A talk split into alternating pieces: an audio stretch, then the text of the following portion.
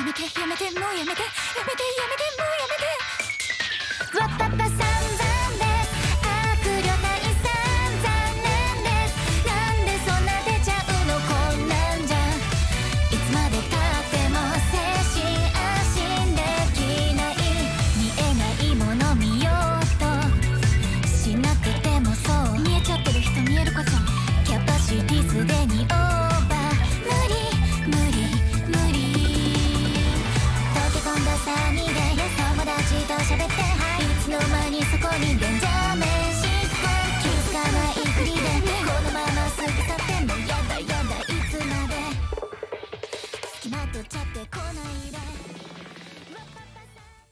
Olá a todos, aqui é o Igor para mais um Mangá com Leite Extra.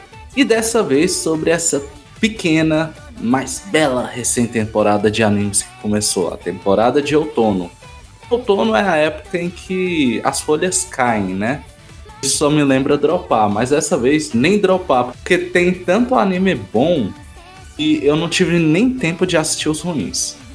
Na verdade, os Isekais eu tô assistindo, mas fica baixo isso aí. Comigo tem ele, não sei que denominação usar hoje, o Misael.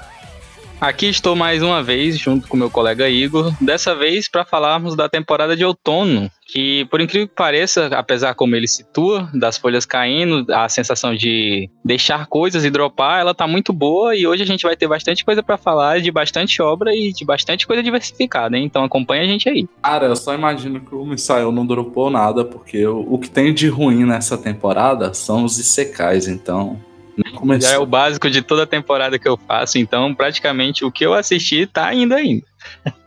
Antes de começar, só dar um recado bem breve. O Mangá com Leite é o podcast do Mangás Brasil, então estamos em várias plataformas. Então se divirtam conosco, escutem nossos episódios e opinem na- nos nossos posts por aí, ó. Seja Instagram, seja Twitter, Facebook. E deixem uns comentários que a gente vai começar a responder. A gente tá se organizando aqui, então uma hora ou outra seu nome pode ser convocado aqui.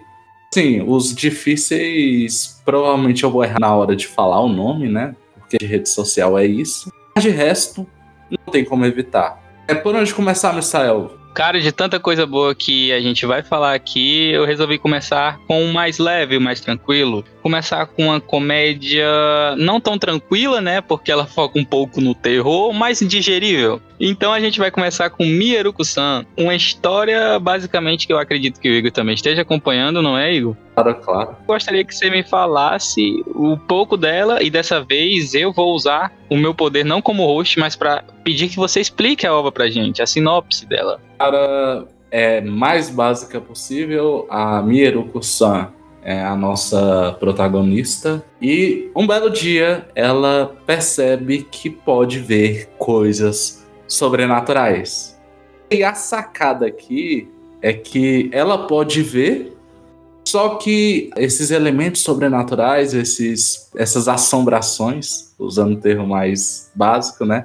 Elas não interagem com ela a menos que percebam que ela consegue ver eles. Então, é uma comédia sobre uma estudante que tem que lidar com isso. Ela vê coisas do, do capeta e não pode interagir. Ela tem que fingir demência. É uma comédia porque ela acaba em situações muito inusitadas, mas também é um terror. Esse equilíbrio é bem legal de acompanhar.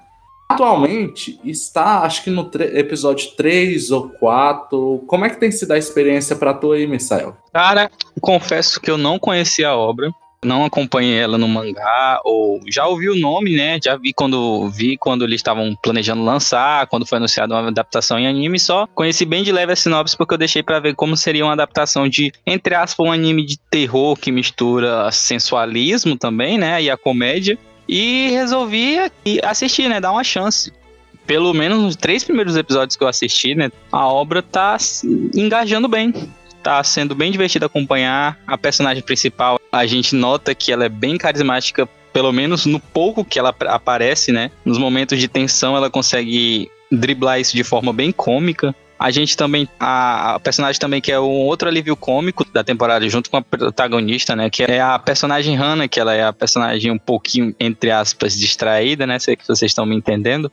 Ela é o alívio cômico, né? E às vezes é o conforto da Mieruko. Ela atua às vezes como a rota de fuga para esses desastres cômicos que tem. Ele é um anime que cumpre bem o papel de comédia. Ele tem, pelo que eu notei, algumas coisas que não me agradam muito, mas isso é um gosto pessoal meu, como a erotização, por exemplo. Ele utiliza muito do eti, não de uma forma ruim, eu não tenho nada contra esse gênero, só que às vezes é um um pouco exagerado, mas para quem gosta, também sinta essa vontade, o anime ele agrega. Para quem não gosta, não é o foco principal. E uma curiosidade, né, pros fãs que, que gostam, ele é um anime feito pela Passione, um estúdio de High School XD, né? Então, pouco entendedor, minha palavra basta.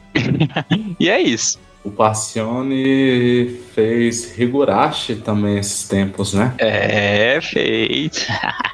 Higurashi e Citrus. Higurashi vai pro caminho do terror, do terror não, horror, né, que fala. É um terror psicológico. Eu diria que é um suspense barra horror, né? Não, não sei muito bem porque eu não assisti todo, mas eu vi pelos começos que eu, que eu assisti era um pouquinho estranho. Mas assim, eu concordo com o Misael. Cara, bem legal, bem tranquilo de acompanhar. Eu não gosto de Eti também, então incomoda, mas nem tanto, porque como o Misael disse, não é um foco da obra. E eu, eu quero ver o que, que vão me mostrar, porque assim, é uma proposta muito simples que eu me impressionei com o quão bem funciona até agora. Porque três episódios dá pra medir muita coisa, né? As cenas são muito inusitadas, são muito engraçadas. O terror funciona também, isso que é engraçado, é um terror mais visual, né? Até porque não tem outra forma de você trabalhar terror num, anime como esse. É um terror mais visual. Você se sente incomodado exatamente pela protagonista ficar incomodada com aquele elemento de terror. Se eu tivesse na situação dela, eu já teria morrido, entendeu? Uma assombração já tinha me levado embora. Porque não é possível. primeiro episódio já tinha ido de base também, porque o que é mais engraçado é como a personagem principal, ela encontra maneira de sobreviver a isso. Às vezes, pela aparência dela, ela fica sempre neutra, mas por dentro tá praticamente se mijando de medo, literalmente. então, assim, é bem divertido, vale a pena dar uma conferida. Ele tá disponível na Funimation. Para quem gosta de dublagem, ele tá saindo agora com dublagem. Então, vai, vale a pena, confere lá que garanto que se você for fã também de comédia, de horror e até de editiva, vai te agradar bem e vai te servir como um prato principal dessa temporada. Próximo, e eu vou trazer aqui para provavelmente atacar, porque eu, eu acho que eu tô acompanhando por osmose isso aqui. É o Platinum End. Eita, Tu, tu gostou? Ah, acho que tá no terceiro episódio também.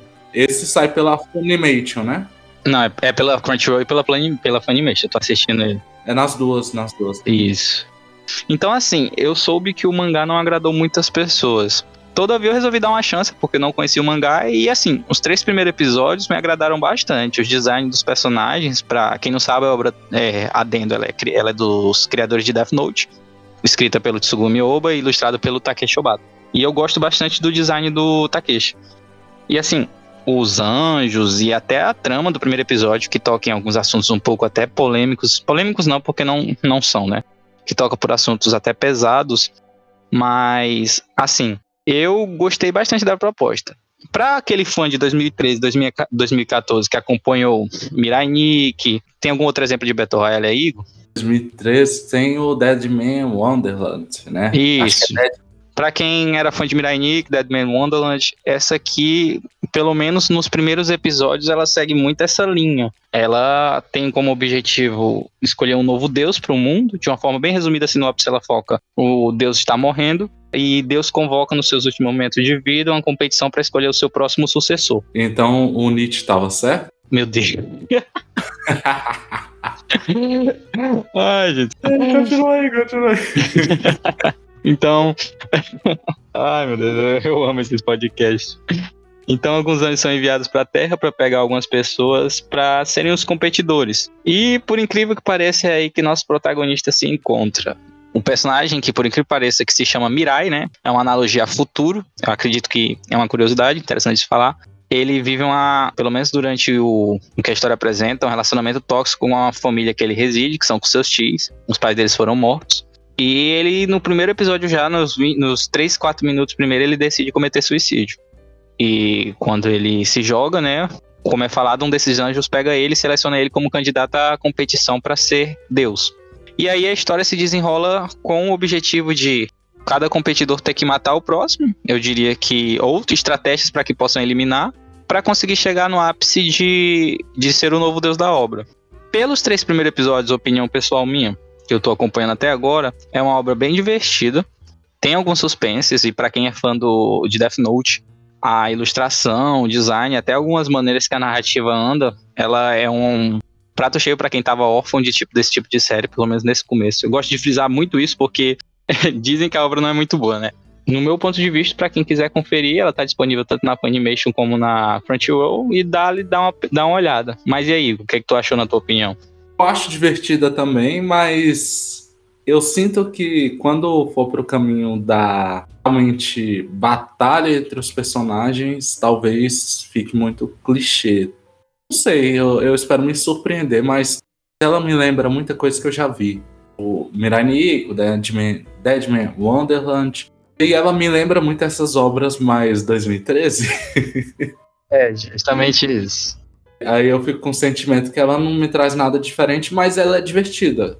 Assim, eu até agora não dropei, então acho que tá tranquilo. E é um, uma obra que eu acho que, querendo ou não, tem um pessoal que vai curtir, porque, como tu disse, é do, da dupla que fez o Death Note, né? É, o estúdio agora eu não lembro. Da Signal.md. Eu nem sei que estúdio é esse. Deixa eu dar uma olhadinha aqui que ele fez. Ah, ela fez. Ixi, ela não é muito conhecida, não. Ela fez Yuna. Yuna é a pessoa assombrada, né? Que tá saindo mangá aqui. Cara, puta merda, que estúdio meia boca, hein? não tem nada. Do primeiro pro terceiro episódio eu já senti umas mudanças ali, mas eu acho que deve ficar pelo menos regular. Pô, sim, eu notei um uso de um CGI ali, não, não tão bom, né? De um personagem que aparece e tal. Mas vamos ver como é que vai ser.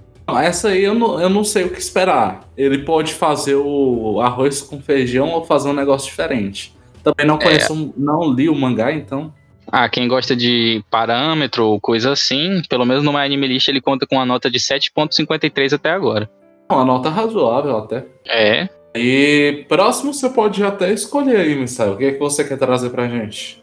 Novidade dessa temporada, algo que também a gente eu particularmente estava necessitando falar era de até o momento estar tá no meu páreo de duas obras que estão assim roubando meu coração. A próxima eu vou falar só no próximo podcast, então quem quiser saber vai ter que aguardar.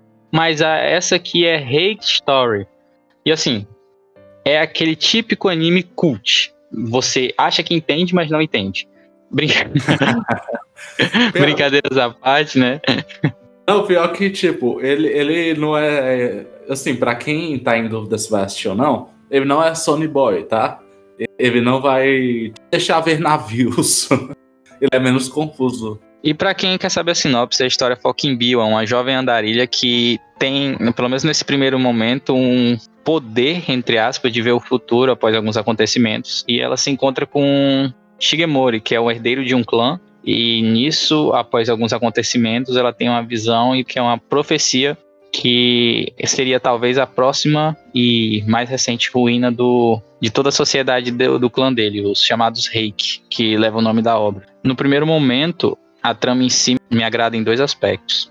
A estética, que eu vou gostar, eu gostaria de falar um pouco mais na frente, e a história em si. Porque a história em si ela foca num período um pouco, eu não diria no período Edo japonês, mas um período um pouco antigo, onde ainda reinava a questão dos clãs, um pouco ditatorial, eu acredito, em que o chefe, pai de Shigemori, que é o Bia vem a se encontrar futuramente, é um sádico, eu diria entre aspas, que vive em busca de divertimento e não importa o que faça, desde que seja a glória do seu clã, ele vai utilizar todas as artimanhas possíveis, o que acaba por atingir a história de Bill em si, da sua família e que tem algumas relações com ela.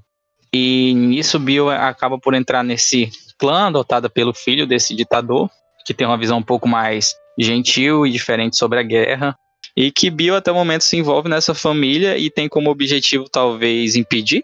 A gente vai ter que acompanhar o anime agora para saber. E o segundo ponto que eu gostaria de falar é a estética, que ela abrange umas, as pinturas pré-renascentistas e pré-modernistas no Japão, onde aquelas pinturas mais antigas, com os traçados mais fortes, todo o anime ele é feito nesse estilo. Ele leva uma questão oriental antiga de desenho, então para quem é acostumado mais no traçado, talvez ache estranho a apresentação dele, porque ele segue uma maneira diferente de animação. Ele é a animação mais elástica, que é mais fluida, e os personagens lembram muito quadros antigos de épocas como Shogun, época Edo. Então são os personagens com os olhos mais puxados, os personagens com as feições mais redondas. Até o momento, esse aqui tá sendo um dos meus animes preferidos. A opening é maravilhosa e até o momento eu quero ver o que vai, o que pretende nos mostrar. Que já que ele adapta um conto bem famoso no Japão, tô com altas expectativas e talvez seja o meu queridinho, né? Mas vamos acompanhar para ver como vai ser. Eu vou concordar muito.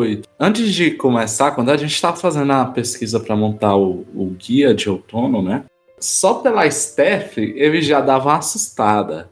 É do estúdio Science Saru, né? Acho que é assim que pronuncia. É, ele é um estúdiozinho meio, né? Ele não tem tanta coisa, mas ele tem uns negócios brabos, tipo Devilman, Eizouken, e a direção é do cara que trabalhou em Koe no Katachi e Kaon. São, eu acho os dois bem dirigidos. Então, pela Steph, ele já te dá uma assustada. E aí tu começa lá, primeiro episódio, e eu curti muito o traço que eles usam. Que ele representa muito bem a época, não só o traço, aí você pensa direção e também para mim entra a trilha sonora que é muito boa, é tipo de época mesmo. Te passa a sensação de que você tá dentro da, daquele universo. E fora todos os mistérios. Sim, o que mais fica para mim é que você não sabe muito bem para que lado vai. Depende muito ainda da protagonista, que ela quer fazer. E inicialmente, ela só quer sobreviver. Inicialmente. E acho que provavelmente mais pro fim da temporada a gente deve gravar um fim de temporada e falar melhor sobre os temas que ela discute, né? Mas eu tenho a impressão de que vai, vai dar, entrar num lado filosófico lá sobre qual sentido de viver, como, como enxergamos a vida. Então, se você quer aquele anime que vai te fazer quebrar a cabeça, mas eu acho que vai, te, vai ser compreensível mais pra frente, eu não sinto que ele vai ficar totalmente confuso. Só nesse início que a gente está sendo introduzido, é uma boa opção. Provavelmente vai ser o anime cut da temporada. Já não é,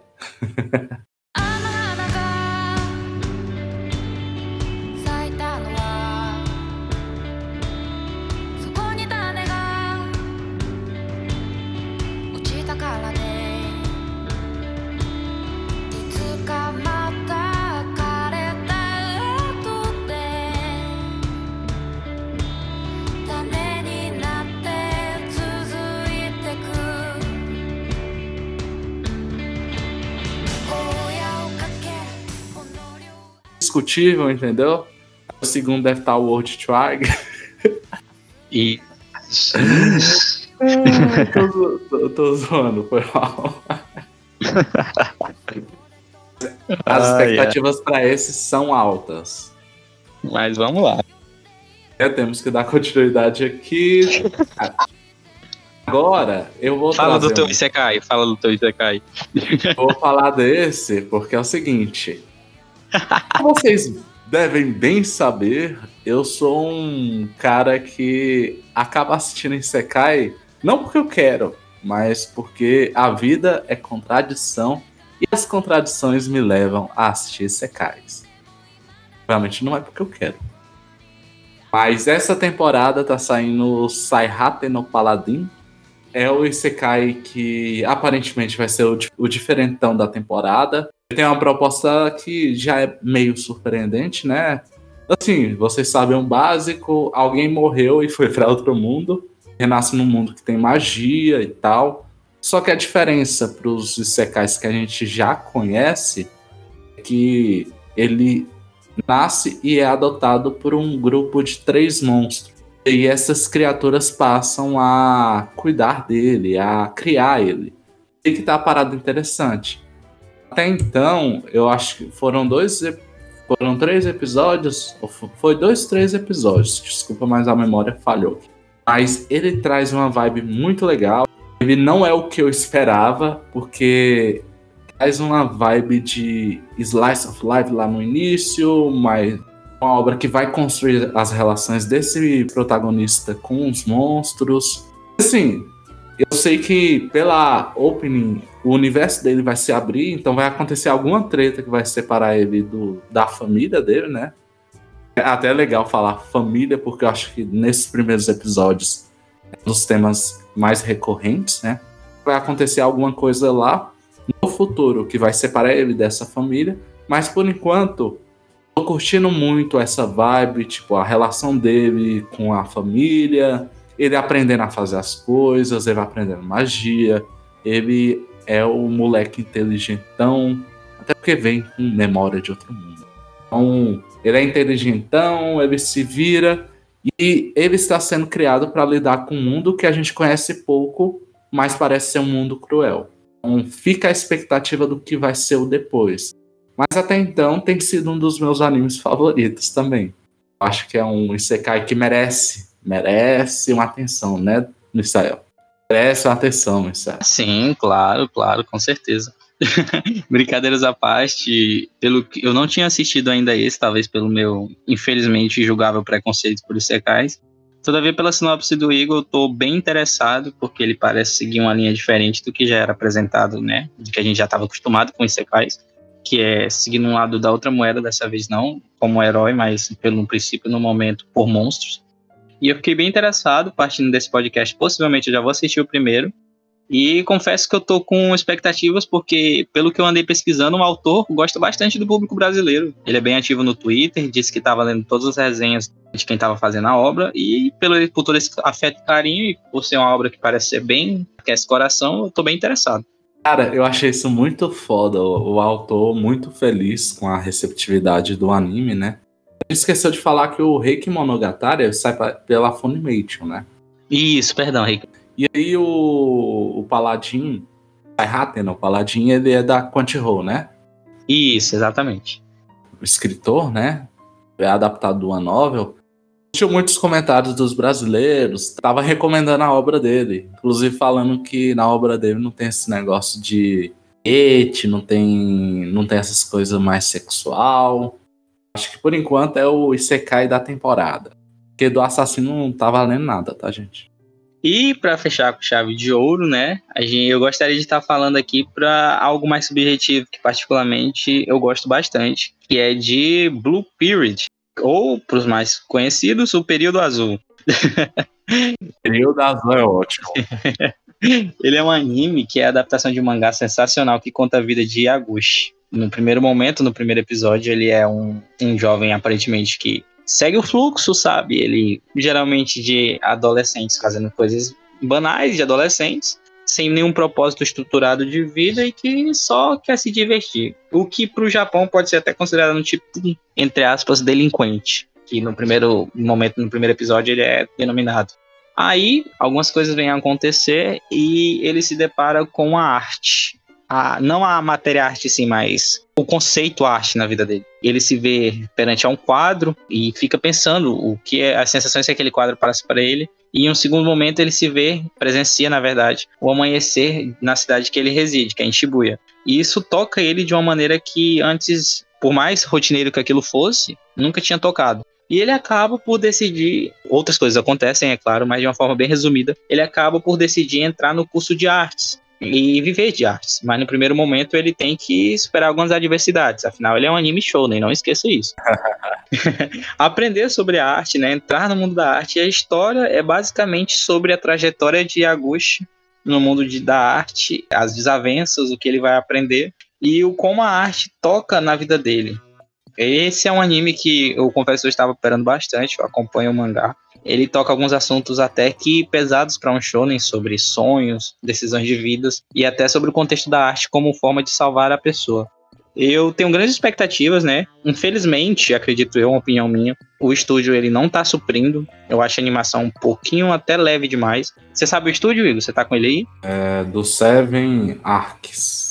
Tem, não tá com uma staff tão muito boa, porque eu notei algumas deficiências, mas isso não impede de um anime estar tocando algumas cenas quando é para tocar. E assim, quem gosta de arte ou quem simplesmente quer fugir um pouco da pegada do show si de luta e para algo mais social, algo mais diferente e ver um anime que toca não só indo pro lado da música, mas outro tipo de arte, que é o desenho, e também não indo pro lado do mangá como Bakuman, eu acredito que Blue Period é o anime ideal. Assistam Blue Period, é muito bom, apesar de, dos desencontros que a adaptação tá recebendo. É, eu gostei da animação até então, só que eu senti um negócio ali no segundo episódio. Segundo, segundo ou terceiro, gente. Foi no segundo que a, a, animação deu uma, uma é. um pouquinho uma caída, né? Pode ser caída assim. Embora eu compreenda, aí o estúdio, como o Misael falou, o estúdio, a Steph não é tão grande, o estúdio de brabo mesmo que eu vi aqui. Eles têm o Tony Kako, que é um, eu gosto muito da adaptação. E o diretor, ele, ele dirigiu quase nada. E aí eu acho que isso pode diminuir um pouco da qualidade e tal, mas assim, a história é bem legal, né? Eu, tenho, eu curti muito, principalmente o primeiro episódio. O primeiro episódio para mim foi a melhor estreia. A melhor estreia, o melhor primeiro episódio até agora. Realmente foi um dos episódios mais bonitos. Ele toca muito nesse assunto, né, da hipocrisia na juventude.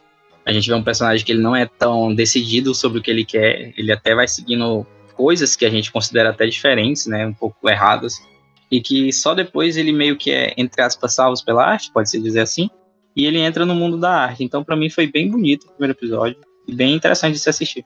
Só queria fazer um breve comentário que um, um negócio que eu achei bem legal nesse início é que ele é um delinquente, se encaixa como delinquente e tal, mas a obra ela te apresenta o delinquente de outra forma menos o Yaguchi.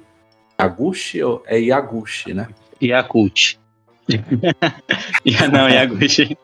Pelo menos o Yaguchi, ele era mais delinquente por não objetivo. Ele, ele até, sei lá, tinha a noção de que precisava de fazer alguma coisa, por isso ele estudava, mas ele não tinha um objetivo. Então, ele só fazia o básico para se manter lá no sistema, para ter uma nota alta, para conseguir posteriormente passar numa faculdade e tal.